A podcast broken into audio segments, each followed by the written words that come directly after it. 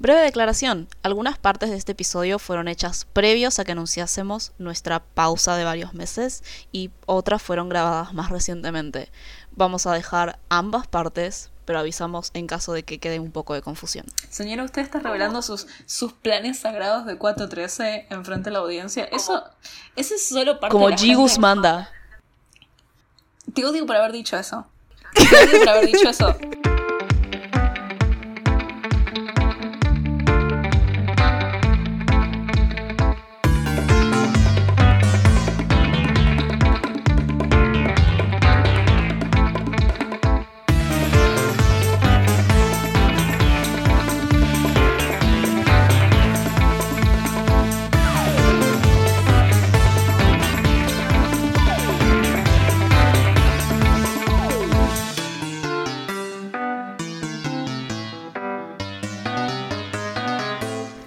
Bueno, bueno, ¿qué pasó? ¿Qué pasó, Inés? Cosas. Contame. Cosas. Pasó la vida en un extraño paralelismo a nuestro año pasado. Tuvimos un pequeño break, como se darán cuenta. Parece una tradición, no sé, esperen el año que viene si seguimos con torta animadas, que de nuevo misteriosamente desaparezcamos por tres meses. Pero bueno, por suerte todo está bien, todo está encaminado a un buen camino. Sí. Vamos a estar de vuelta todos los miércoles cada... un miércoles cada dos semanas con nuestra programación habitual. En esta situación, como pasaron varios meses, vamos a saltearnos la parte de las noticias, solamente vamos a decir que actualmente están transmitiéndose varios dibujitos, entre ellas la segunda temporada de Tuca y Bertie por Adult Swim, que está muy buena, muy muy buena, honestamente, increíble. La quinta temporada de Rick and Morty, que también está buena. Y la segunda temporada de The Old House. Si están pasando más cosas. mm, esperen, ya vamos a agarrar el ritmo de vuelta. Hay que volver a, hay que volver a entrenar. Sí, otra cosa que pasó que tiene medio que ver, en realidad no tiene que ver con la animación en sí, pero permite ponerle ver animación para gente que no se anima a buscar en internet por lados turbios, es que llegó HBO Max a Argentina. Sí. Pero bueno, eh, y esas serían las noticias que quedamos, que quedamos ahora. Después, a medida que nos pongamos más al día, los ponemos al día a ustedes con nuevas noticias de la animación. Una noticia que sí es nueva, sin embargo, es que nos mudamos de plataforma principal. Igual seguramente la mayoría nos escuchan por Spotify, así que esto no les cambia en absoluto. Pero sepan que ya no estamos en Wushka, nuestra plataforma principal es Anchor y de ahí salen todos nuestros links. Ahora sí. Hola y bienvenidos a Torta Animadas, el podcast en el que un par de tortas se ponen a hablar de caricaturas y el medio de la animación como plataforma de entretenimiento. Somos sus presentadoras, Miranda, e Inés, bienvenidas. ¿De qué serie vamos a hablar hoy, Miranda? vamos a hablar de Shira y las princesas del poder. Esa es la traducción en castellano, ¿no? Sí, Siempre pregunto lo mismo, siempre en vez de googlearlo o buscarlo, digo, bueno, la voy a tirar en vivo y en directo. si sale bien, sale bien, si sale mal, sale mal. Efectivamente, la serie que de vamos a ah, efectivamente la serie que vamos a hablar hoy va a ser Shira y las princesas del poder. Es una serie creada por Noel Stevenson, también conocida por sus webcomics Nimona y Lumberjanes. Lumberjanes de hecho iba a ser adaptada a una serie animada, pero no pudo ser porque Disney compró el estudio en el cual se estaba haciendo Lumberjanes y lo cerró. Jaja. Eh, entonces se canceló la serie. Pero bueno. Eh, de vuelta a Shira. Fue hecho bajo los DreamWorks Animation Television y distribuida por Netflix entre los años 2018 y 2020. Consta en 52 episodios divididos en 5 temporadas de 3 episodios cada uno, excepto la segunda y la tercera con 7 y 6 episodios respectivamente, de aproximadamente 30 minutos. Es, sí, si se preguntan cómo metieron 5 temporadas en 2 años, es porque 2019 metieron 3 temporadas. No tiene ningún tipo de sentido eso. Es culpa de Steven Universe eso, ¿eh?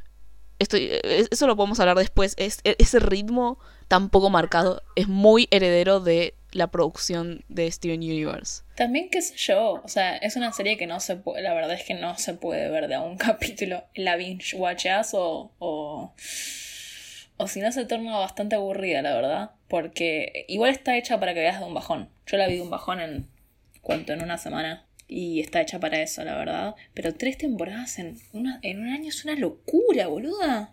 Ok, es cierto que las 2 y la 3 duran menos episodios que las otras, pero de todas formas, si sumas a los 13, 7 y 6 te da 26 episodios en un año.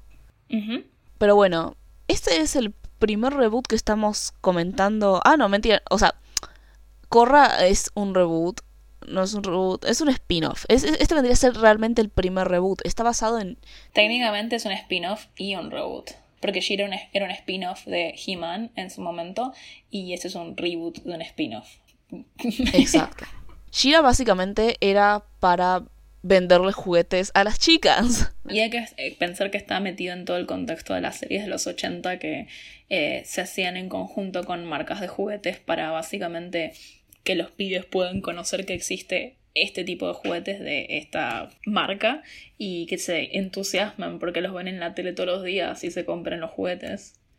Coincide bastante también con la época en la cual los niños empiezan a hacer tipo una especie de mercado al cual dirigirse específicamente para venderle cosas. Uh, uh esta es mi área. Esa es tu área, por eso nos, nos zambullí en ese, en ese lugar. Sí, sí, sí, sí, sí, efectivamente. Shira, la princesa del poder, es la serie original y se estrenó en 1985, que de hecho es cuatro años antes de la aprobación de la Convención de los Derechos del Niño. La Convención de los Derechos del Niño son básicamente, es una un decreto internacional que dice que los niños son sujetos de derecho. Y es importante en cierto sentido y está relacionado con esto que está diciendo Mew sobre generar al niño como un sujeto de mercado y un sujeto al cual le puedes vender cosas y por ende tenés que generarle una cultura y esa cultura se va a construir en base a un montón de series animadas y esas series animadas van a producir juguetes. Eh, es interesante que la serie se haya hecho antes de la convención, lo cual indica que convertir al niño en un sujeto jurídico fue incluso después de convertirlo en un sujeto de mercado, pero bueno, esto estoy segura de que no vinieron a escucharme hablar de esto. Vamos a hablar de la serie. Yo sé, yo sé qué es lo que quieren. Quieren que hablemos del hecho de que el reboot de la serie se utiliza para amplificar historias LGBT. Así que vamos con eso. Yo sé que eso es lo que... Ya tuvieron suficiente marxismo en el episodio anterior. Corra, corra, sí. fuimos de una girl boss a una boss girl. No, perdón. Eh, Korra sería la boss girl y Shira sería la girl boss. Sí, porque hay como un énfasis más en, en lo femenino y, ser mujer con poder en esta serie, creo yo. Así que sería más girl boss Shira. Claro. Con todo lo que digo, a ver, primero que nada, no nos gustó Korra, pero Shira, Shira nos gustó. Yo no te dije mis opiniones todavía. Ah, sí, es cierto, vos lo terminaste hace poco y bueno, empecemos con eso. ¿Qué tal te pareció Shira? Me pareció bastante apropiado para su audiencia, que si bien obviamente es para todo público, es claramente... Y está dirigido a una audiencia más pequeña, me pareció bastante apropiado. Si bien obviamente hay toda una cosa para discutir en el cual tipo me gustaría que las cosas dirigidas a niñas más pequeños no fueran solo hechas por tipo multinacionales y eso obviamente me desagrada bastante está bueno que las niñas tengan sus propias series dirigidas a ellas. Y la verdad es que todas las niñas que ven Shira les gustó. Habiendo dicho eso, y obviamente sabiendo que yo no soy la audiencia target, me gustó bastante. La verdad es que las primeras temporadas me parecieron un poco flojas, barra lentas. Cuando se expandió el universo y se empieza a hablar más de lo intergaláctico y se empieza a interactuar más con la historia barra folklore de tipo el mundo, me gusta un poco más porque yo tiendo más a que me... Yo tiendo a que me guste más la ciencia ficción que la fantasía. Y al final estuvo bueno, qué sé yo. Obviamente predecible eh, en todo sentido, pero me gustó. No voy a decir que no. No, voy a negar mi, mi, mi complacencia ante un final gay y muy parecido a cierto webcomic que nos gusta un montón. Ay, a mí, ¿de qué webcomic estarán hablando? Y bueno, el caso es que lo, lo que llama la atención de Shira en este caso es que siendo una caricatura de el 85 y siendo estrenada en 2018, esos son más de 30 años de diferencia. Y esos 30 años de diferencia claramente indica que a diferencia de, por ejemplo, Korra, que es una especie de spin-off, no está realmente apelando a la misma, misma audiencia. Y es como vos dijiste, va hacia...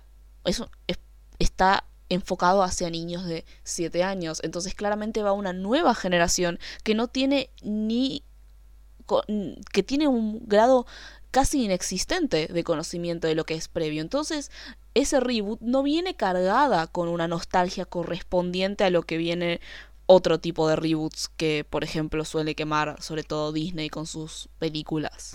Es raro, porque tenés razón. O sea, por un lado es un reboot y tiene que ver con todo el clima de época de vamos a rebootear absolutamente cualquier propiedad intelectual que exista y que sea accesible, porque en vez de pensar una nueva idea, no se nos cae una nueva idea. Entonces vamos a rebootear, rebootear, rebootear y apelar eh, al mercado en cuanto a su nostalgia como cosa con la que ah, ganar guita Shira no, no, no apela a la audiencia que veía Shira cuando salió. Mi viejo veía Shira cuando era chico. Y Shira y las princesas. El, poder de las princesas. No, a veces ya me olvidé cómo se llama. Shira no apela a mi viejo, claramente. De hecho, no puedo garantizarlo, pero no creo que Noel haya visto Shira cuando salió. Y aparte, busca literalmente diametral, lo diametralmente opuesto. Por un lado tiene esa cosa de que, de nuevo, yo estoy bastante en contra de este movimiento que tiene el mercado de decir que, bueno, ahora tenemos que apelar a nostalgia y tenemos que tomar propiedades viejas y cambiarlas radicalmente, que es un poco lo que hace Shira, como hace un montón de series, pero al mismo tiempo posta que es un cambio bastante distinto, al punto que uno se preguntaría por qué Noel no intentó hacer algo nuevo. No tiene no creo que sea mucho que Noel, ¿eh? Tipo, porque Noel es la cara visible del proyecto, pero no es la única persona que participó. Calculo que será un tema de que es más fácil sacar, tipo, es más fácil renovar una propiedad que ya existe que pitchear a Netflix una nueva cosa. Claro, o sea, también tiene que ver un montón con la... Eh, menos a lo mejor con los escritores y directores y animadores y más y incluso incluso a veces con los productores y más con las cadenas que te dan los medios para siquiera poder hacer eso. Y las cadenas mismas están enfocadas en los reboots sean de nostalgia correspondiente y nostalgia no correspondiente. Y lo más probable es que la nostalgia no correspondiente que vendría a ser está apelando al mismo grupo de edad y no al mismo grupo de consumo, tienden a tener los cambios más radicales. Por ejemplo, también Pato Aventuras. Pero Shira a diferencia de Pato Aventuras, tuvo problemas desde el inicio porque justamente Noel Stevenson, que siempre se movió por los ámbitos del webcomic y específicamente el webcomic dentro de la comunidad LGBT, los ámbitos feministas y demás, se enfrentó desde el principio con un montón de crítica por el incluso el diseño de Shira, el hecho de que no se veía como una muñeca hiper flaquita y tenía ropa que es cómoda. Aún recuerdo los líos que hubo, de la misma forma que hubo tipo quejas ahora mismo por lo de Lola Bunny, porque la gente recicla también su propia queja. En este, en este podcast está prohibido decir la palabra Lola Bunny. Lo estoy instalando ahora. Pero sí, para mí varias cosas al mismo tiempo. Por un lado, esto tipo como el mercado vende la, el reboot y el reboot progreificado, en cierta forma. Que decimos progreificado, a mí me encanta que sea LGBT gira y, y, y un montón de cosas. Pero al mismo tiempo como que obviamente sé que es una forma de conseguir ese dulce, dulce dinero de las consumidoras feministas, progres, gente gay, etc. Como pueden convivir las dos cosas al mismo tiempo. Tampoco es que está mal que te guste Shira, ni que es como que estás perdiendo tu credencial de feminista porque te dejaste que te venda algo Netflix. Pero al mismo tiempo también tiene toda esta cosa muy de ya sabemos que cuando salga un reboot progre de algo, va a venir sí o sí la comunidad de nerds, que ya a este punto son una pared de sí mismos de nerds de Reddit, defensores de los valores tradicionales con una katana eh, a decir tipo, ay no, Shira parece un femboy y tipo no, la verdad es que no, tipo, Shira sigue siendo tipo ultra hegemónica. Sí, también es Shira es muy heredero de Steven Universe. Y de el que lo que les encanta decir a los reditores, reditores, ay Dios mío, a los redditors de lo que sería el estilo de CalArts, muy gracioso, extraño estar en Tumblr en 2014 para leer los posts larguísimos de gente tanto defendiendo como bardeando al estilo de CalArts, como si absolutamente no estuviera hace un montón de años todas las cabezas de la animación más conocida de Hollywood vinieran de CalArts. No es una cosa de ahora. Creo que también igual está eso, ¿no? Eso de que vos dijiste tipo, sobre Tumblr. Nuestra visión sobre Shira, incluso la producción de Shira, se encuentra muy atravesada, incluso series antes, como por ejemplo Steven Universe, por la cultura de la Internet. Y Internet incluye Tumblr. Nosotras vemos Shira de una forma diferente a lo que lo vería un niño de 7 años. No solamente por la edad, no solamente porque Shira está literalmente destinado a ellos, sino a nosotros, sino porque nosotras vivimos la construcción de los discursos sobre che, ustedes quieren personajes gays en las series, hagan, armen su propio partido y ganen las elecciones. Y lo hicimos. El tema es que como nosotros vemos ese discurso y esa construcción ya desde que teníamos nosotras 14 años, verlo ahora plasmado en la realidad, nosotros vimos todo ese camino, mientras que para un niño el cambio puede ser mucho más significativo porque ni siquiera tuvo que ver el proceso, ¿entendés? Sí, es que las niñas ya tienen naturalizado las cosas que ven en Shira. Obviamente no todos, no en todos lugares es un segmento muy específico, niñas que ven series de Netflix, etcétera, etcétera, etcétera, pero las niñas que ven este tipo de series no, no tuvieron que ir a internet y ver gente quejándose de que no había representación LGBT en series y que empezaron a salir series animadas con representación LGBT, etcétera, etcétera, etcétera. Y todo el discurso alrededor de eso. No, no, ellas simplemente lo vieron en Netflix y ya está. Desde ese punto de vista está bueno. Desde el punto de vista de que soy una insoportable estudiante de historia que claramente va a ver las cosas desde una tendencia, claramente sí está viendo una tendencia temática y una tendencia en producción. Y vos, por ejemplo, dijiste Steven Universe y o cuando estabas viendo la serie estabas me dijiste che la forma en la cual está construido la estética de los villanos en las últimas temporadas remite mucho a la estética de la iglesia católica y yo dije che medio que lo mismo pasa con Steven Universe y The Old House. Y cuando ya son tres, podemos ir, y son tres de más o menos la misma década, época, podemos ir diciendo que hay una tendencia. Sí, y aparte, o, sea, a ver, o sea, hay que distinguir, o sea, yo no me quejo que estilísticamente Steven Universe y Shira se parecen mucho porque están ganando las feministas, porque claramente eso no me importa, ni creo en eso, porque después existen un millón de productos culturales que productos, eh, contenidos culturales que no apelan a ese segmento, porque tenés que seguir apelando, se quejan de mucho, pero sigue habiendo, sigue habiendo un segmento de chabones blancos, sí, etcétera, lo que sea, que, que sigue siendo, sacando guita y que siguen produciendo cosas para ellos. Tampoco es que dejaron de existir. Eso es mentira. Ahora, sí es verdad que estilísticamente se parece un poquito bastante Steven Universe y un poquito bastante Voltron y, y es un poco aburrido. O sea, visualmente. La animación de Shira deja bastante para desear.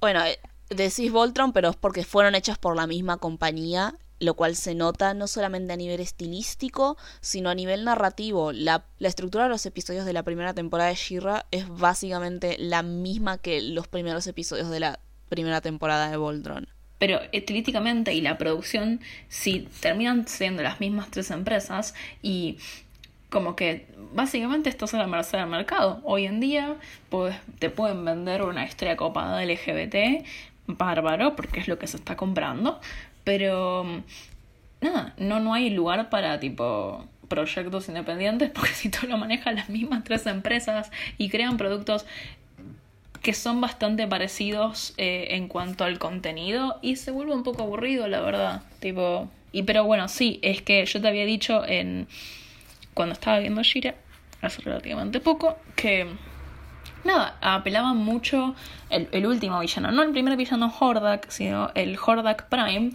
a una estética bastante de como un líder religioso malvado y toda esta idea de los grandes espacios, tipo su nave parece una iglesia gótica y, tiene todo el, el motif del blanco y de la purificación y, y no es nada difícil de ver, tipo tiene los... parecen tipo templarios o alguna cosa de una secta religiosa con los chabones así repitiendo cosas. Es bastante fácil de ver. Pero tenés razón, o sea, apelan mucho a esa mm, estética en series hoy en día para crear un villano, por razones obvias, porque Ah, o sea, al público que te quiere ver series con personajes LGBT le va a re resonar Malévolo, un líder de una iglesia barra secta súper poderosa que quiere obtener el poder. O sea, no es tan difícil de buscar esa fórmula. Obvio, y además está, no solamente es el aspecto religioso o que remite a lo religioso, ya sea tanto de el líder y los seguidores y la figura del blanco, sino lo que también vos dijiste sobre la idea de la pureza. Y la pureza implica también la purga de imperfecciones o el control de esas imperfecciones, que es algo que se encuentra en los tres villanos principales de Steven Universe, Outhouse y Shira, que claramente remite a la construcción del discurso cristiano y católico. Y mucho, mucho de la idea de un villano que busca la, lo, lo, lo, estandarizado, bueno, no estandarizado como tipo el mercado estandarizado, tipo las cosas así todas iguales, en Hordak Prime es bastante literal. Literalmente su ejército son clones, porque lo único bueno en el universo puede ser el mismísimo Hordak, versus los héroes que son todos súper diversos, en todo sentido. Sí, sí, sí. Y no solo el LGBT diversos en cuanto a diversidad de, de, de, capacidades, diversos en cuanto a cuerpos, diversos en cuanto a color de piel, diversos en cuanto a pasados, historias, eh, diversos en cuanto a LGBT, que es lo que más vende en esta serie. No, eso. Y en ese sentido, por eso Shira se volvió algo que llamó mucho la atención desde el principio, porque se volvió como el ejemplo principal de rebotear una serie para adaptarla a tu propio tiempo. ¿Vos sabías que Bow era colorado en el original? ¿Vos sabías que Bow en el original era, creo que era blanco, ¿no? Y también era el novio de Shira. ¿Qué? Bow. Sí. Bow. No. No, no, no, no, no. Pero sí, en ese sentido se estamos presenciando la construcción de una nueva narrativa que, de vuelta, no hay que olvidar que está dentro de un mercado y ese mercado eh, lo que nosotros podemos hacer más no es controlarlo, definitivamente como consumidores no se dejen engañar, incluso como laborantes dentro del mismo, no podés controlarlo porque las decisiones las toma una compañía, pero es interesante ver qué decisiones está tomando porque esto en Tumblr de 2014 no pasaba y por algo la gente tuvo que armar su propio partido y ganar las elecciones. Lo cual no significa que el hecho de que porque este ahora sea una, se haya hecho un cambio en el modo de producción, solamente se ganaron las elecciones. ¿Se entiende mi metáfora? Se entiende tu metáfora. Ok, bueno, vamos a hablar un poco más de la serie sin tener que hacer todo el análisis heavy. Te iba a decir, tipo, eh, pasaron ya no sé cuántos minutos y todavía no hablamos de lo que pasa en la serie en sí. Vamos, vamos a hacer ahora la parte más light. ¿Por qué tiramos la parte jodida al principio? No sé, perdón. Inés, me gustaría que nos dijeras, a pesar de que yo la reví hace poco, entonces yo debería hacer el resumen. ¿Cómo resumirías así nomás, Shira? Ok, en un universo en el cual eh, un grupo de colonizadores que se llaman a sí mismos el Imperio de Hordak o la Horda están tratando de dominar un mundo con raíces mágicas que se manifiestan en princesas, una soldada de la horda descubre que en realidad es una de las princesas más poderosas accidentalmente y entonces se termina uniendo a la rebelión dándose cuenta de que toda su vida fue una mentira y de que todos los valores que ella creía buenos eran malos y la serie es básicamente eso, la constitución en la cual ella va reconstruyendo su identidad al mismo tiempo en el que va ayudando a la rebelión a liberarse y recuperar su tierra. Exacto, tiene una primera parte en la cual el enemigo es, esa, es ese grupo, la Horda. Y después hay en un momento, en la tercera y la cuarta temporada, una expansión del universo en la cual nos enteramos que el gran malo en realidad no va a ser Hordak, sino va a ser Hordak Prime, que Hordak era un clon de Hordak Prime. Y este nuevo villano es un tipo que tiene muchísimos más poderes, que se encuentra en otra galaxia, pero por ciertas cosas dentro de la serie los universos van a colisionar y eh, Hordak Prime quiere conquistar todo el universo conocido. Entonces la rebelión se torna un evento mucho más, por mucho más encima de el solo el mismo planeta y se vuelve más como una, como una aventura intergaláctica. Para mí tiene bastante sentido recalcar esto porque esta expansión del universo trae muchos más elementos de sci-fi que la primera parte que tiene un, un enfoque mucho más de fantasía. Sí.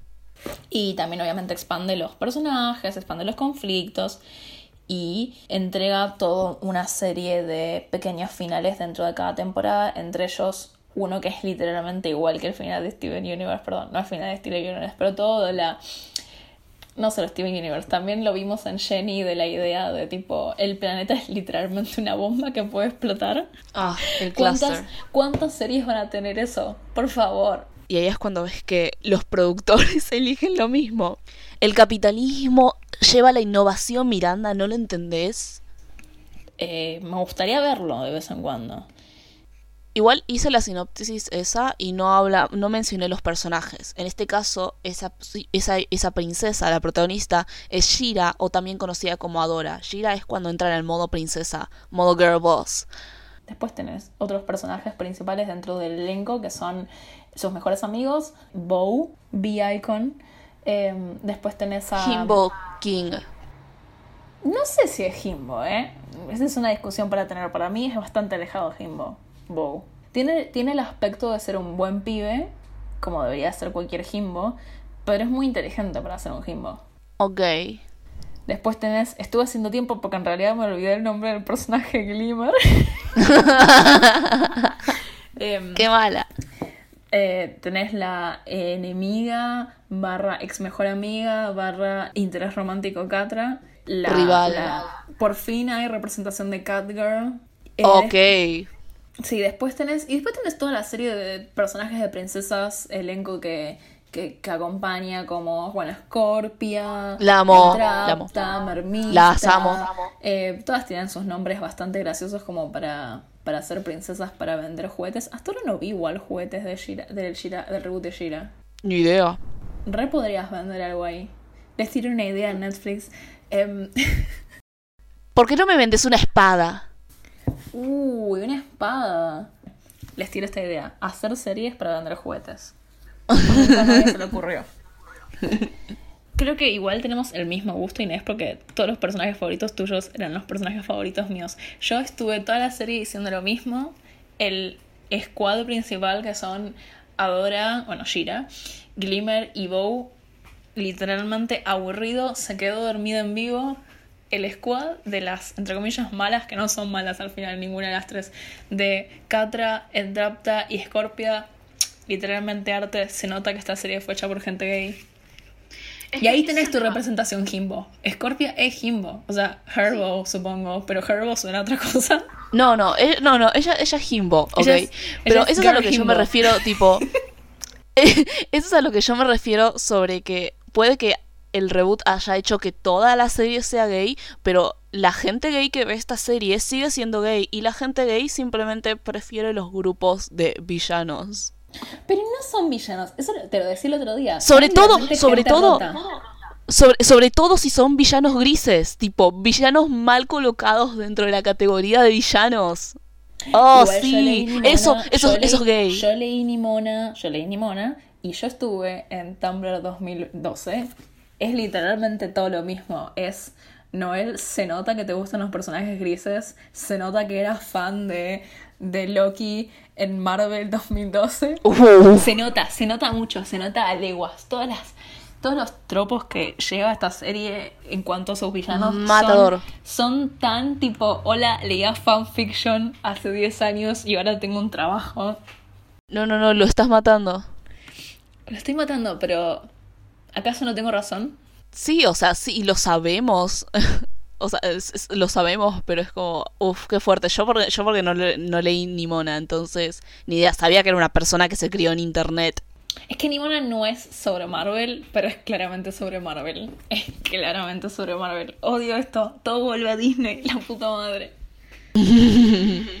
Pero nada, sí, claramente es una serie que está hecha por gente gay, no solo por el factor gay, sino por el factor de nos gustan los personajes grises, porque nos gustan las complejidades y en, ese, en esa vena, obviamente, un tema bastante importante dentro de Shira, si bien no está tan explorado como Steven Universe, y mejor, porque no sé si lo habría hecho bien Noel, es el tema del trauma, sobre todo con sus personajes principales.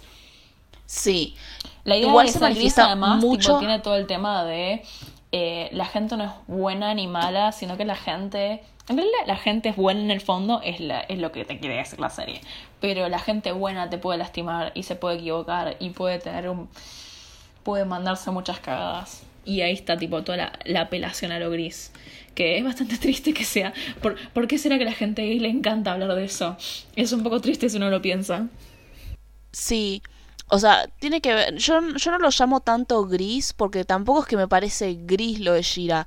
Me parecen, eh, en este caso, las villanas de Shira, sino más bien estar justamente en una categoría incorrecta de villana por incomprensiones desde el lado de Catra lo podés ver por todo el trauma infantil y se muestra de forma muy explícita y se dice de forma muy explícita y tampoco te lo muestran de una forma lineal justamente cómo funciona el trauma. Catra tiene sus relapsos, tiene sus avances, tiene sus caídas. Después tenés todo lo que es Scorpia, que es que, que la, la, amo Scorpia, pero te muestran justamente la complejidad de haber sido la primera princesa cuyo territorio fue conquistado y toda su familia fue aniquilada y ella fue criada por la horda y después tenés a Entrapta y el sentimiento de que sus amigos recientes la habían abandonado y entonces estaba encontrando un nuevo espacio, sin mencionar de que Entrapta se basa en sus propias formas de relacionarse y no lo que van a imponer nuevos funcionamientos que tienen otras personas. Entonces es como más que villanas grises, son solamente la serie al menos yo siento que las muestra como personas que fueron categorizadas como villanas y que en el momento de tener la elección y de ir construyéndolo pueden salir de eso. Y eso es comida para homosexuales. Pero que ese es el título del capítulo. Shira es comida para homosexuales. Hoy se, hoy, hoy se, hoy se come familia. familia hoy se come. Realmente igual también, o sea, otra cosa que es comida para homosexuales es esta idea de que yo no sé si tienen tanto una redención. O sea, mucha gente que vi que le gusta Shira, adulta, eh, intenta decirte que, o piensan, y para mí piensan equivocadamente, pero bueno, me lo pueden discutir bien ganamente, que, que Catra tiene una, un, un, un arco de redención. Para mí no tiene un arco de redención porque la serie no plantea en ningún momento que se tenga que redimir. La serie plantea que el espacio, de la, el espacio de la rebelión, además de ser un espacio político, estoy poniendo los ojos en blanco, pero bueno, no importa, es también un espacio de aceptación de lo diferente porque todas somos diferentes, que es literalmente lo que le dicen a Scorpia, es lo que se implica con Entrapta y también todo su tema de su coding. Eh, que mínimo, o sea, si bien no se dice nada explícito, claramente hace una distinción entre ella y tipo su hiperfoco en, en, su interés máximo, que es la tecnología, y su a veces incomprensión de ciertas normas sociales. La amo. Y, y eso está, y las, en ningún momento dice que ellas son villanas, tampoco te dice que tienen que ser redimidas porque no hay nada que redimir. Y en cierto punto a Catra tampoco se la tiene que redimir. Catra tiene ese momento de decir tipo, bueno, voy a hacer una cosa buena y eso podría decirse como un momento de redención. Pero obviamente... Nunca, pero que esperas nunca, nunca has sido y nunca serás Zuko. Vos, pero, pero entendés que Zuko es como. ¿Vos viste un arco de redención después de Zuko que fuese como Zuko? Yo, yo estoy de acuerdo con que Catra no fue redimida, pero vos esperás otro Zuko. No, yo no espero un Zuko, pero la gente dice que Catra es el nuevo Zuko para chicas. Y no lo es. No, no, eso es recualquiera, no sé dónde leíste eso. Pero para mí, tipo, esa es una lectura medio pedorra. ¿Por qué lo voy a decir? Porque para mí, la serie plantea desde el principio como víctima de abuso que Catra no tiene que redimirse, tiene como que empezar a desaprender patrones de actuación chotos que tiene. Eh, y obviamente desligarse de la del imperio. Evil Girl Boss Activated. Pero bueno, em, como que en ningún momento hacen, para mí, no hacen, no, no, ni siquiera intentan hacer un, un suco con Catra. Y en ese sentido, es por eso que Catra es una brisca de cotillón, pero jamás serás brisca. Acá estoy recuperando algo que dije hace un rato. En realidad lo quería decir y me olvidé. y es que vos me venías, vos, Inés, Tortanima, me venías diciendo hace años. Y Catra es un poco una brisca. Como en nuestra escala, nosotras tenemos una escala que es tipo básicamente X personaje tiene que cumplir algunas, algunas características y es una brisca. Sí. Eh, para mí hay varios personajes que tengo en mi cabeza que son briscas. eh, y Catra realmente era una brisca. Obviamente no es la brisca, no llega al 8, que es el pun- puntaje máximo, sí. pero llega a un 6, mínimo. sí, sí, cubre las características de una brisca. ¿Cuáles serían las características de una brisca, Inés? No voy a abrir mi Curious Cat privado en el que tengo anotados los requisitos para una brisca, pero al menos tenés que escucharte Super Deformed de Mom y eso es una brisca. Claro, eh, ahora puedes hacer una referencia que entendamos las personas normales. No. Oh, no. Los normies, los normies podemos, podemos entender que es una brisca, además de tipo ser una, un personaje no comprendido que pasó por una situación traumática, preferentemente de una figura madre, como es en el caso de Shira. Lesbofobia internalizada, Lesbofobia internalizada, mejor amiga compensada rival. con hiperseguridad. O sea, Adora y, y, y iba a decir Adora y Brisca, la puta madre. Adora y Catra, Adora y Catra literalmente cambian de cuadrante en cada temporada.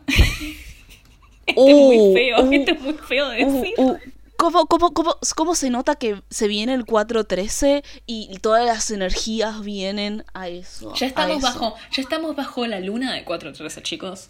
Sí, sí, pero, pero ya van a- se, se van a dar cuenta, simplemente se van a dar cuenta. Igual, dale, gente.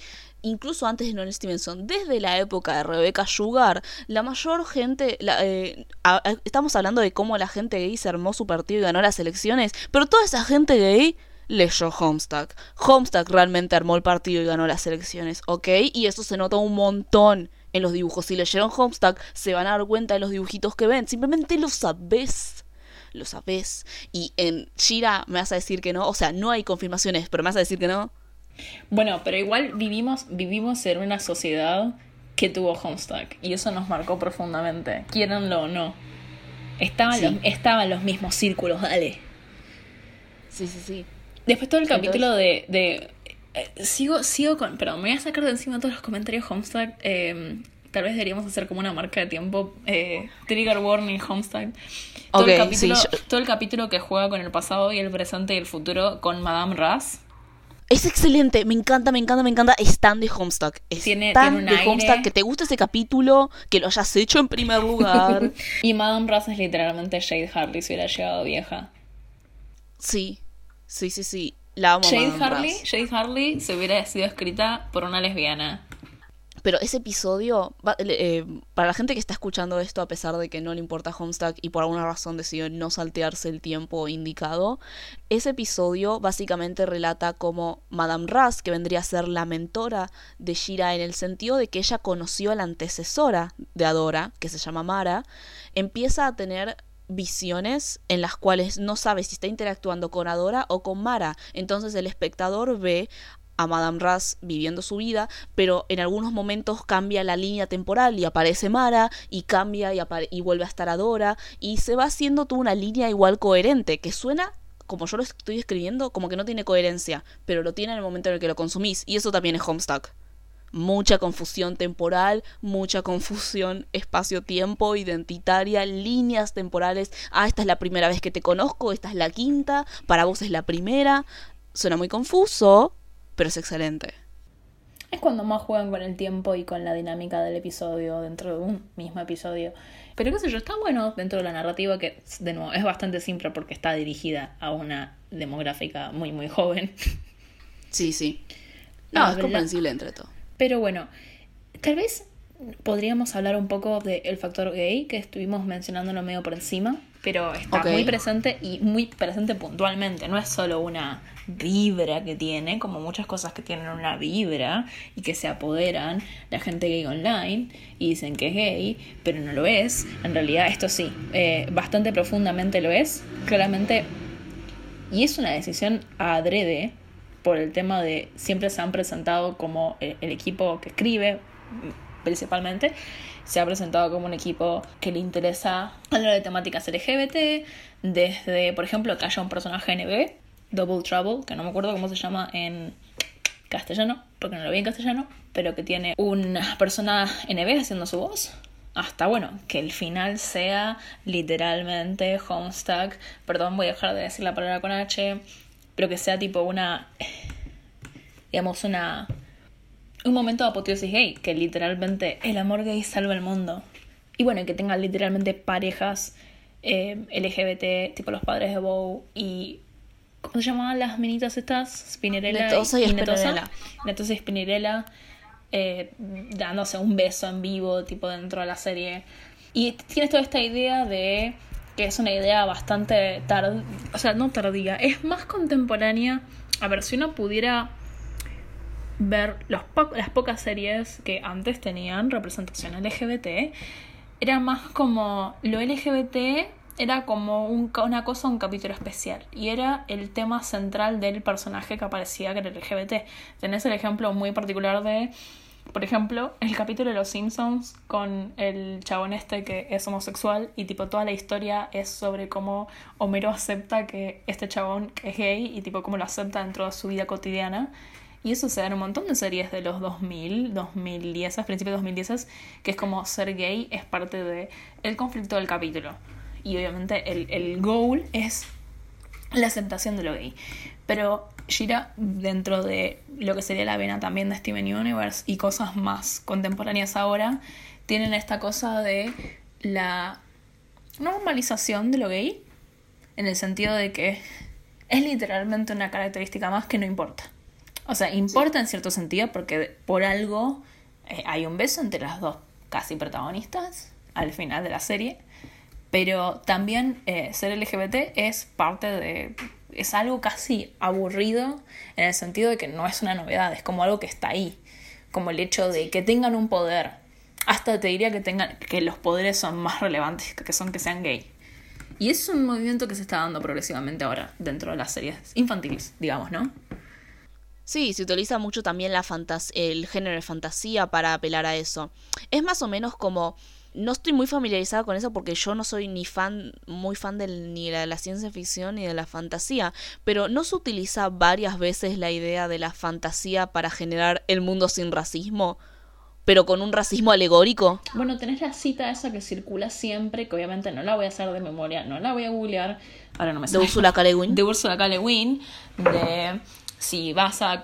la voy a citar mal, por favor, no me maten, pero es toda esta idea de tipo, en un mundo de ciencia ficción, ¿por qué tendrías las mismas normas que tenés en el mundo en el que existe hoy en día? Y sí, es una tierra mucho más fértil para, por ejemplo, que haya diversidad de género, porque, no, si esto es un mundo de fantasía, ¿por qué va a haber dos géneros tan particularmente categorizados como es, eh, digamos, la, la sociedad patriarcal que tenemos acá en la realidad.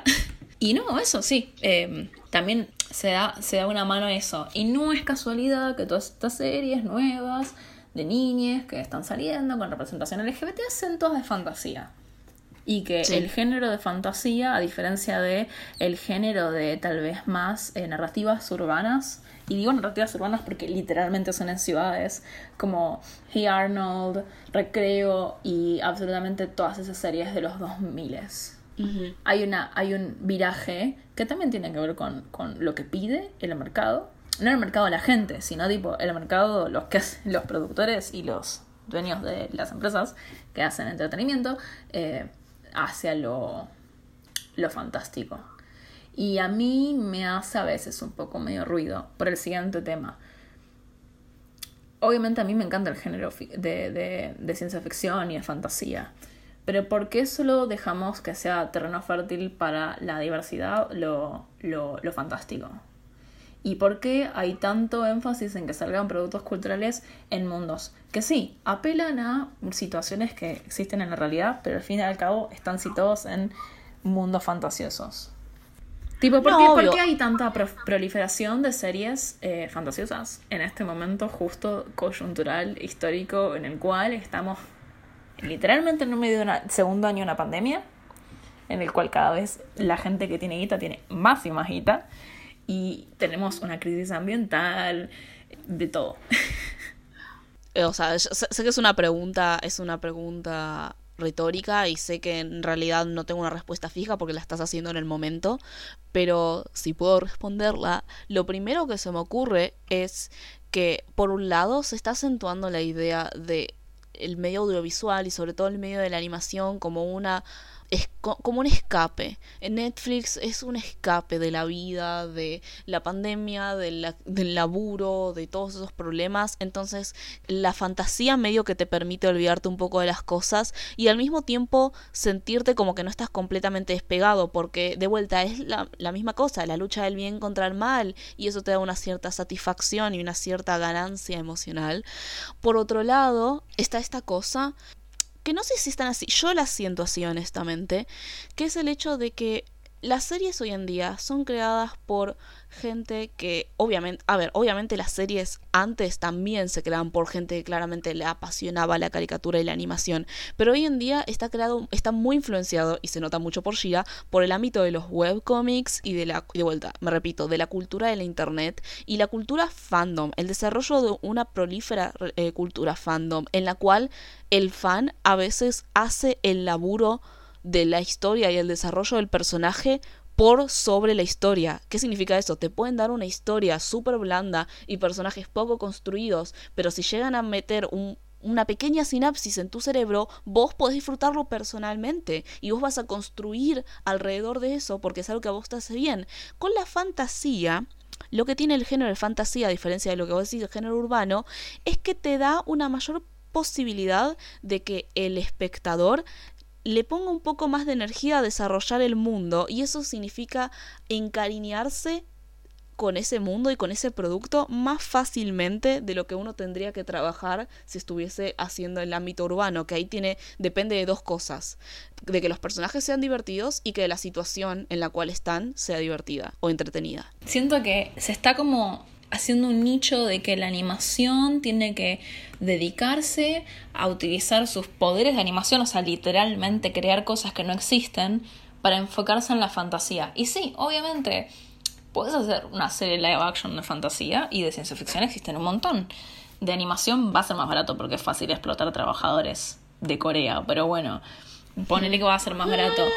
Como que vean la animación como una herramienta para poder contar ciertas historias de fantasía y que no, no tiene nada malo en sí, pero no aprovecha realmente todas las cosas que puede darte el arte que es animar. Y por realmente es un arte que puede hacer cosas muy, muy distintas. Y si después todos los productos culturales se ven exactamente igual y hacen exactamente el tipo mismo tipo de historia, porque no es lo que se está vendiendo en el mercado, y la verdad es que me decepciona bastante. Obviamente. Y, es y, y además se convierte en un tema complicado porque sobre todo la comunidad LGBT, los grupos racializados, los grupos neurodiversos, la gente que entiende hasta cierto punto el factor emocional y la importancia en la cual como la media puede influenciar un poco en desmitificar la, existen la existencia de gente que simplemente no es eh, la típica visión heterosis patriarcal blanca, entender esa, esa complejidad hace que se vuelva un poco difícil a veces hacer la crítica porque decís como que querés volver a lo de antes, que era no existir o existir para hacer una burla. Y no, no querés eso, pero eso no significa que tengamos que también bancarnos el mismo producto en un canal diferente. O sea, es una situación compleja en la cual ubicarse cuando disfrutas ciertas cosas y disfrutas ciertas victorias y sin embargo seguís siendo una persona que va a ser crítica de la media que consume y la media que se produce. Sí, obvio, y puedo sentir las dos cosas al mismo tiempo. Por un lado, estar feliz de que los nenes pueden tener esta cosa para ver que está buenísima en, en muchos sentidos, en cuanto a sentidos de representación, para decir una palabra súper embrujada hoy en día. Embrujada por, por cosas que han pasado, no porque esté mal representar. Pero al mismo tiempo, nada, darme cuenta de todos estos patrones de, de cómo funciona el mercado del entretenimiento, que termina siendo eso, un mercado y no un lugar donde pueden florecer Sí. productos artísticos. Que nada, como estudiante de artes es lo que más me apasiona, así que tampoco estoy en mi derecho de estar un poco, un poco nerviosa e indignada. Obvio. Pero cualquier nene que me venga a decir, tipo, me gusta Shira y quiero ser una princesa como Shira, le voy a decir, sí, pibe, vos Sí. podés. Muy bien. Supongo que nos queda hablar sobre. Mencionamos. Mencionamos el lío que hubo con, con, el, con el racismo de Shira. Ah, no, no lo mencionamos, pero me parece que es momento. Eh, Ok. A ver, a ver, a ver, a ver. Para la gente que solo ve la serie y no es tipo enferma permanentemente online y tal vez no sabe que Shira, mm, como cierto tipo de producto cultural del 2018, se enorgullece de sí mismo a ser- de ser tipo un, un lugar donde todos los guionistas son, bueno, salvo Noel, mujeres, y tiene muchos guionistas eh, LGBT. Eso está bárbaro. Conste también que Noel es no binaria, lo cual es bastante también importante. Es como es literalmente una serie hecha por una persona no binaria. Sí, sí. Eh, son- y esas son cosas Además que de, no, por ejemplo, son cosas Sugar. que no se quitan y no, y no, y no pierden valor con lo que vamos a decir ahora. Para mí, para mí no pierden valor. Sí hay No, dentro no. de Shira, y hablando de representación, toda una idea de justamente hablar de la diversidad de este mundo fanta- de fantasía que debería reflejar la diversidad del mundo real y en eso hay por eso varios personajes de color dentro de la serie. El tema es que eso no se refleja dentro del equipo de escritura, al menos. Y tuvo sus consecuencias en un lío que hubo el año pasado, en el cual, ¿qué pasó, Inés? eh, en el cual el grupo de escritores de Shira, incluyendo a Noel Stevenson y un montón de gente más, estaban haciendo simplemente una especie de live stream en la cual respondían ciertas preguntas o tiraban datos de Shira y contaban que el tema es este, Bow tiene un montón de hermanos que no aparecen y solamente se sabe que tienen como nombres que riman con Bow y habían dicho y mostrado, por ejemplo, uno que se llamaba Sow, que es básicamente la versión de inglés de cosechar, y según el diseño y según la implicancia de la cosecha, medio que remitía a la gente negra esclavizada en Estados Unidos en los campos de algodón. Entonces, No es un Eh, buen look, la verdad. es un estereotipo que proviene de raíces racistas. Y lo que hizo fue que la gente se dé cuenta, che, está re bueno que sea un grupo de escritores, que sean en realidad todas escritoras y Noel Stevenson, que es no binaria, pero qué onda que son todas blancas. Y para lo cual Noel Stevenson terminó no solamente disculpándose, sino también contratando a consultantes negras, también eran minas, pero habla también justamente de esa idea de interseccionalidad. No lo hicieron con intenciones de ser racistas y lo cierto es que incluso tratan de utilizar sus dibujitos como una forma de abocarse al antirracismo. Pero lo cierto es que el racismo es una condición estructural y no individual. Entonces hay ciertos estereotipos dentro de la condición blanca y sobre todo en los blancos yanquis que van a mostrarse de una u otra forma y la única forma en la cual se puede evitar es incluyendo realmente y no solamente dentro de puestos menores a gente negra o gente racializada. Pero bueno, eso es también otro factor dentro de donde entra la producción y a quién elige poner en las cabezas de mando. Es que sí, porque aparte, a ver, de nuevo, el, el mismo equipo en cierta forma lo entiende, porque si no, no hablarían de que justamente esta es una historia que en ciertos, en ciertos aspectos representa a diferentes tipos de mujeres. Y al mismo tiempo representa a diferentes personas LGBT. Mira, y incluye todas esas cosas en su equipo. ¿Por qué no incluiría Sí. tipo gente de color en su equipo de escritura? Tiene historias que representan, pero no se refleja en la gente que produce las historias. Entonces terminamos con que sigue siendo un elemento de casi de. No con malas intenciones de nuevo, pero casi termina siendo un elemento de marketing de tipo, bueno, mira. No con, nuevo, no con malas intenciones, porque yo no creo que hayan- lo hayan hecho de mala Si leche. yo, yo hubiese usado la palabra estética o performatividad. Bueno, sí, tenés mucha más razón. Porque es eso, como termina siendo como maquillamos en cierta forma la representación dentro de nuestro show, pero no dentro de nuestra producción. En ese sentido, fue una cosa que es una cagada que haya sucedido en primer lugar, pero es un producto de una cosa mucho más grande y por eso justamente se hay que verlo como tal cosa y no como una cosa de bueno, esto se soluciona cancelando a Noel Stevenson y a Shira. Pero bueno, vamos a ir metiéndonos en, las, en, los últimos, en los últimos factores, personajes, episodios. Casi no hablamos de la serie en sí, ¿viste? Para mí, una de las mejores cosas de Shira es la tensión gay entre Katra y, y, Adora. Que claramente se ve desde el principio que van a tener todo este viaje de ex mejores amigas, que igual se criaron en un ambiente tóxico, con una figura. Tiene como. crea esta, esta tensión entre gente con. gente, gente que cría. Eh, a mí me gusta bastante. Y en particular, eh, eh qué, qué efecto tuvo entre estas dos mejores amigas que después se vuelven enemigas por el tema de estar en bandos opuestos y que después dijeron, bueno, hagamos que Catra no se redime, solo en realidad tipo le gustaba mucho Shira. wow. O sea, bastante digno de una cat girl. Tipo, sí. bastante representativo de ser un gato. Pero bueno, a diferencia de Scorpia, que es una personalidad de, de perro, es muy Mr. Peanut Butter en ese sentido. Amo a Scorpia. No, no puedes haber dicho si tienes tanta razón, como que Scorpia es literalmente Mr. Peanut Butter. Sí, sí, yo solamente quería traer la conversación a un poco más el contenido y el contenido es Scorpia porque a mí me gusta, eh, tipo lo que más disfruté de la serie. A ver, yo tengo dos estados, o me vuelvo loca por una serie o me gustan dos personajes secundarios, como pasó con Korra. En este caso amo a Entrapta y a Scorpia. Y Scorpia, es Scorpia tiene, Scorpia tiene todos los números de la lotería. Es, digámoslo, el personaje más butch es, una mujer, es una mujer gigante. Bueno, esta es verdad, está Juntara, pero no los personajes principales. Es una mujer gigante, es una Jimbo y tiene esa cosa de como que en realidad no es que es buena o mala, es que tipo está desesperada por la aprobación de la persona a la que quiere. Lo amo, lo amo. Tiene todas las fichas para ser mi favorita y efectivamente lo fue. Sí, de hecho, todos los capítulos que marqué que me gustaron eran porque o eran sobre Entrapta o eran sobre Scorpia, o las dos, porque están en el mismo bando durante un gran tiempo, o el episodio Homestuck. A Inés le tengo que hacer bullying por dos cosas. Uno, y esto no lo notó ella, no lo noté yo. Los papás de Bow son literalmente Inés, porque uno es bibliotecaria y otro es historiador, o sea, las dos cosas que estudia Inés. yo cuando, cuando vi eso, yo dije tipo, ah, no. Gente gay, be like. Otra cosa con la cual la voy a draguear a Inés y me voy a draguear a mí un poco. En Trapta. no, no lo voy a decir. En Trapta es igual a un personaje de.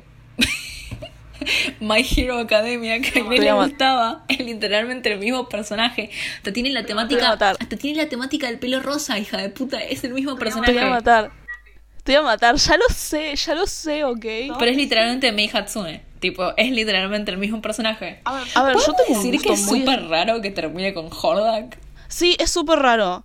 Es como. Mm, a mí. Es, bueno, eso lo podemos criticar. A ver, hubo una gran paquificación el final.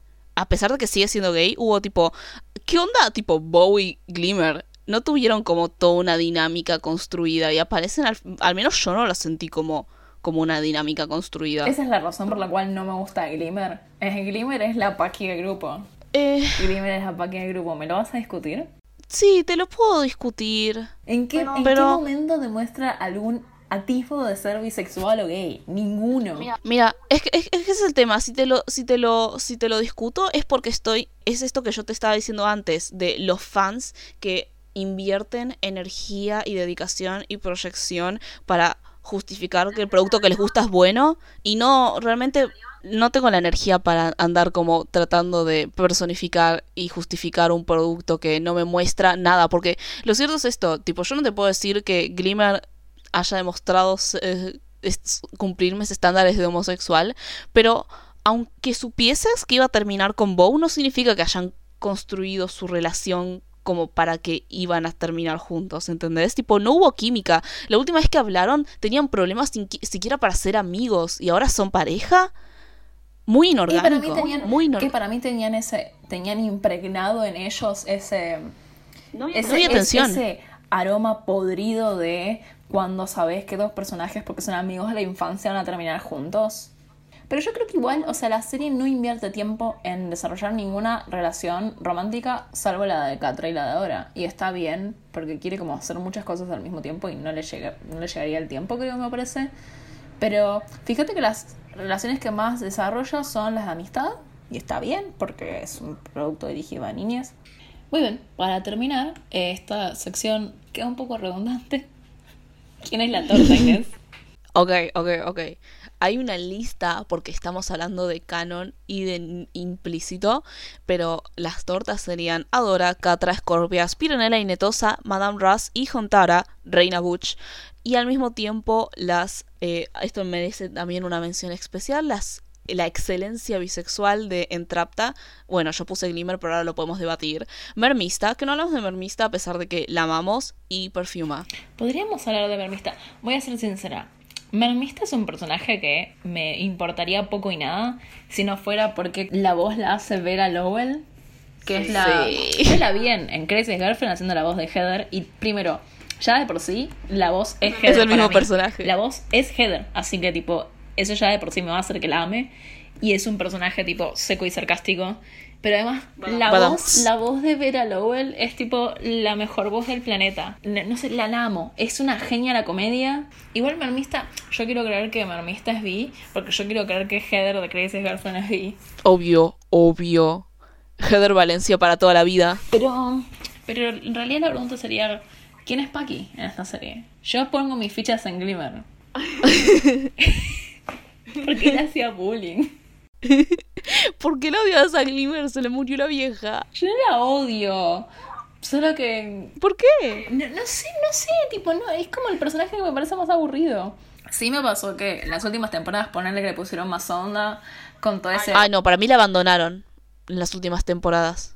Seguro, pero tiraron todo ese twist de que tal vez iban a hacer tipo el role reversal de tipo Catra iba a ser como más bonita y Glimmer iba a ser como más oscura y como más tipo gris. Dejaron recolgado eso para mí. No lo, no lo desarrollaron, simplemente tiraron como tensión. Y esa tensión se resuelve porque Glimmer fue capturada. Para mí, Glimmer solo podría ser B en el caso de que tuviera. Ya que estuve diciendo un montón de cosas cringe en este capítulo, voy a decirlo igual. Solo podría ser B en cuanto tendría una. Sé lo que vas a decir, sé lo que vas a decir y quiero que lo digas. Sé- ya puedo leer tu mente, puedo sentir las vibras y ¿Cómo se dice en- castellano? Ayúdame, por favor.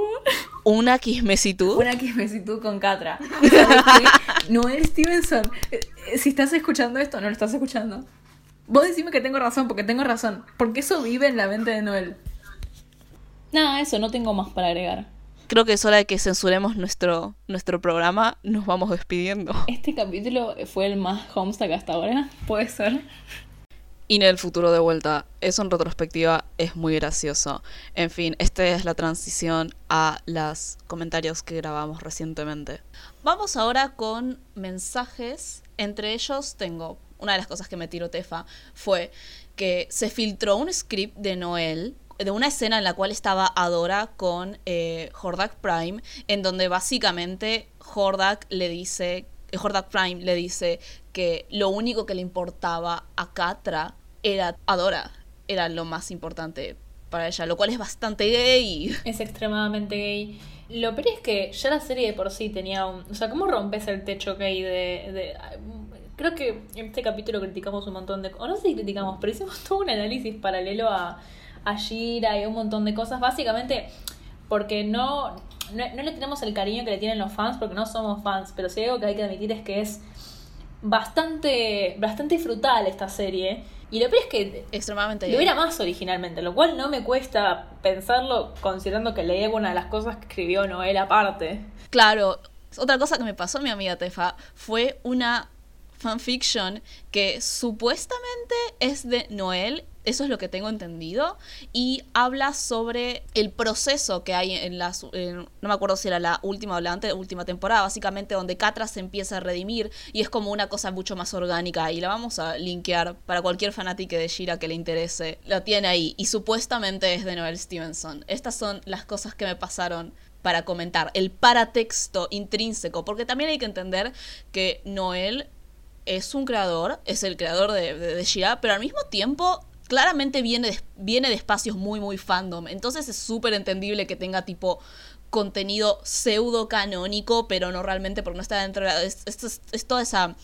Es un proceso muy interesante. A ver, este fanfiction que no sabemos si lo escribió Noel o no, es un poco como los evangelios apócrifos. O sea, agregan al canon de lo que sería mm, Shira, cierto punto, pero claramente son extraoficiales y entre, abro comillas, no sabemos de quién son, cierro comillas, pero bueno, yo creo que sí. Es, por eso es enteramente probable, es más probable que sí que no, porque si me dijeras de, de, de, otros creadores, yo te diría, bueno, no, qué sé yo, hay que ver rumores de internet, pero no, no, no, él es de esa generación de gente que fue primero fan, y no solo fue primero fan, porque todo el mundo fue fan en alguna época de algo antes de ser creador. Rio fue fan activo en fandoms, Noel. Es una creadora que estuvo visible en fandoms mucho tiempo antes de ser creador oficial de una cosa. Entonces es enteramente posible que haya creado cosas extra en su tradición de, bueno, acá está el canon y acá está lo que me gustaría que hubiera estado en el canon. Es extremadamente gracioso que sea, si lo hizo ella, es extremadamente gracioso igual. No está en mi serie. Esta es otra cosa que en realidad debería estar en mi serie, pero no, no, no estuvo. Está bien. al, menos a, al, menos a mí que vos ya me conoces, ya, ya, sabes todas mis opiniones sobre la situación actual de Homestuck y toda esta intersección entre fans y creadores. Pero bueno, muy, muy interesante. Después de eso también tenemos un comentario que nos hizo Dani por el Curious Cat. Recuerden que nos pueden mandar comentarios sobre episodios anteriores, que vamos a actuar, recomendaciones futuras por Curious Cat. Eh, bueno, Dani nos dice eh, sobre Shira. La vi temporada a temporada mientras salía y antes de la última dije, ojalá no terminen juntas con Catra porque la toxi, pero cuando volví a ver todo junto estaba como más emoji tipo tiernito al final. Ni idea. Hablando del final de la serie, lo que dice Mara, eh, emoji llorando, amo, y también necesario de, escuchar. Me parece que Hordak no la ligó lo suficiente al final, seguro que para eh, que siguiera siendo kid friendly. Eh, Glimmer y Bow terminando juntos, forzadísimo, estoy completamente de acuerdo. Se nota que se dieron a las presiones de la fandom, no tengo ni idea, porque en el resto de las temporadas nada que ver, pero eso estoy de acuerdo, es como que no lo construyeron. Para, aún no terminé. En fin, siempre es lindo ver desviadas en dibujitos para niñas. Atentamente, Dani. Bueno, es que yo, no, yo no sé, em, de nuevo, no estuve en la fandom, pero hay una youtuber que sigo, que ahora busco bien el nombre, que hizo una mina que hizo un, un video sobre tipo las eh, todas las políticas de cómo cómo funcionan las relaciones en la fandoms, tipo el famoso shipping, que no lo vi, la verdad, mucho texto, era como una hora y media.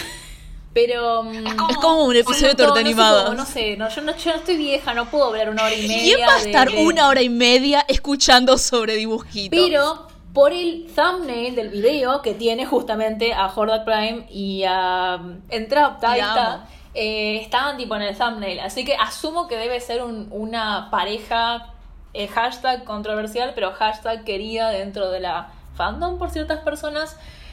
Tiene esos. Es como el, el reino de. Es como el reino de Shira. Quiero pensarlo, tal vez. Tal vez dije algo que alguien le va a hacer gritar. Eh, la verdad es que no sé lo que estoy diciendo. Pero. Mm, me da, esa vibra, me da esa vibra, me da esa vibra que le gusta a la gente, que le gusta las cosas que están mal.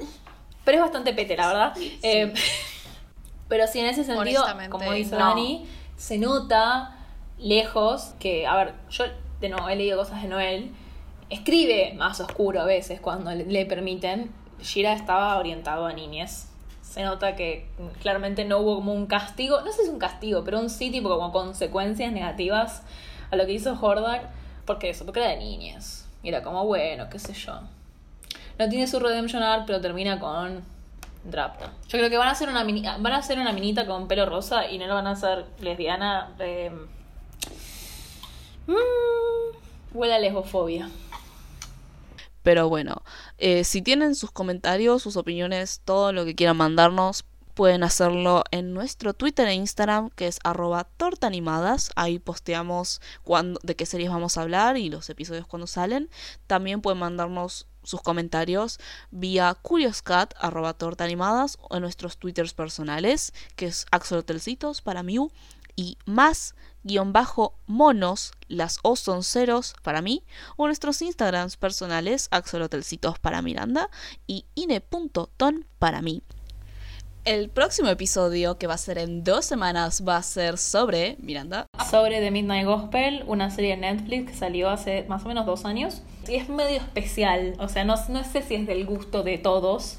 Pero bueno, esto es todo por hoy. La música del inicio y el final fueron hechas por Nahuel, que es Frank-Océanos en Twitter e Instagram, o Nahuel con W en SoundCloud y YouTube. Los links van a estar en la descripción. Hasta la próxima.